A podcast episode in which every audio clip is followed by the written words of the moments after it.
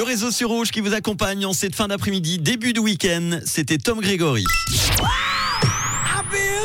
Et la bonne nouvelle du jour concerne une étude récente qui montre quels sont les plats que les Américains ne peuvent pas trouver chez eux, mais qu'ils rêveraient d'avoir. Et dans ce top 10, on découvre une petite fierté, il faut le dire, pour nous les Suisses, puisqu'il s'agit du Macraclette. Ah là là là, je peux les comprendre. Le macraclette, hmm, une expérience hors du commun. La raclette, un plat que tu te fais un soir d'hiver avec des potes ou que tu te fais d'ailleurs n'importe où, n'importe quand.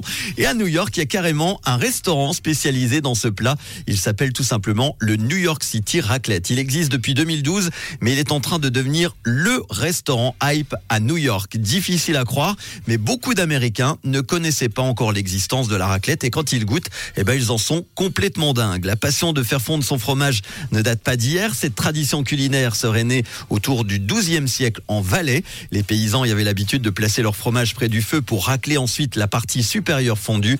Ils appelaient ça le fromage rôti. Et le mot raclette n'a fait son apparition que bien, bien plus tard, au XIXe siècle, pour désigner le fromage au lait cru utilisé par les Valaisans, le raclette au masculin. Il faudra attendre encore les années 1960-70 pour que cette pratique s'exporte, notamment sous l'impulsion de la marque Richemont qui l'associe au sport d'hiver. On commence aussi alors à parler de la raclette au féminin. Et en 1978, l'invention de la machine raclette grille par l'entreprise Stéphal en fait définitivement un plat iconique de l'hiver. Miam, ça me donne envie ça.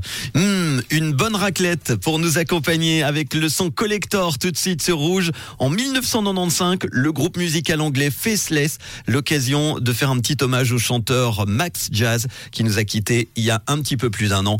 Voici Insomnia, le son collector du réseau sur Rouge.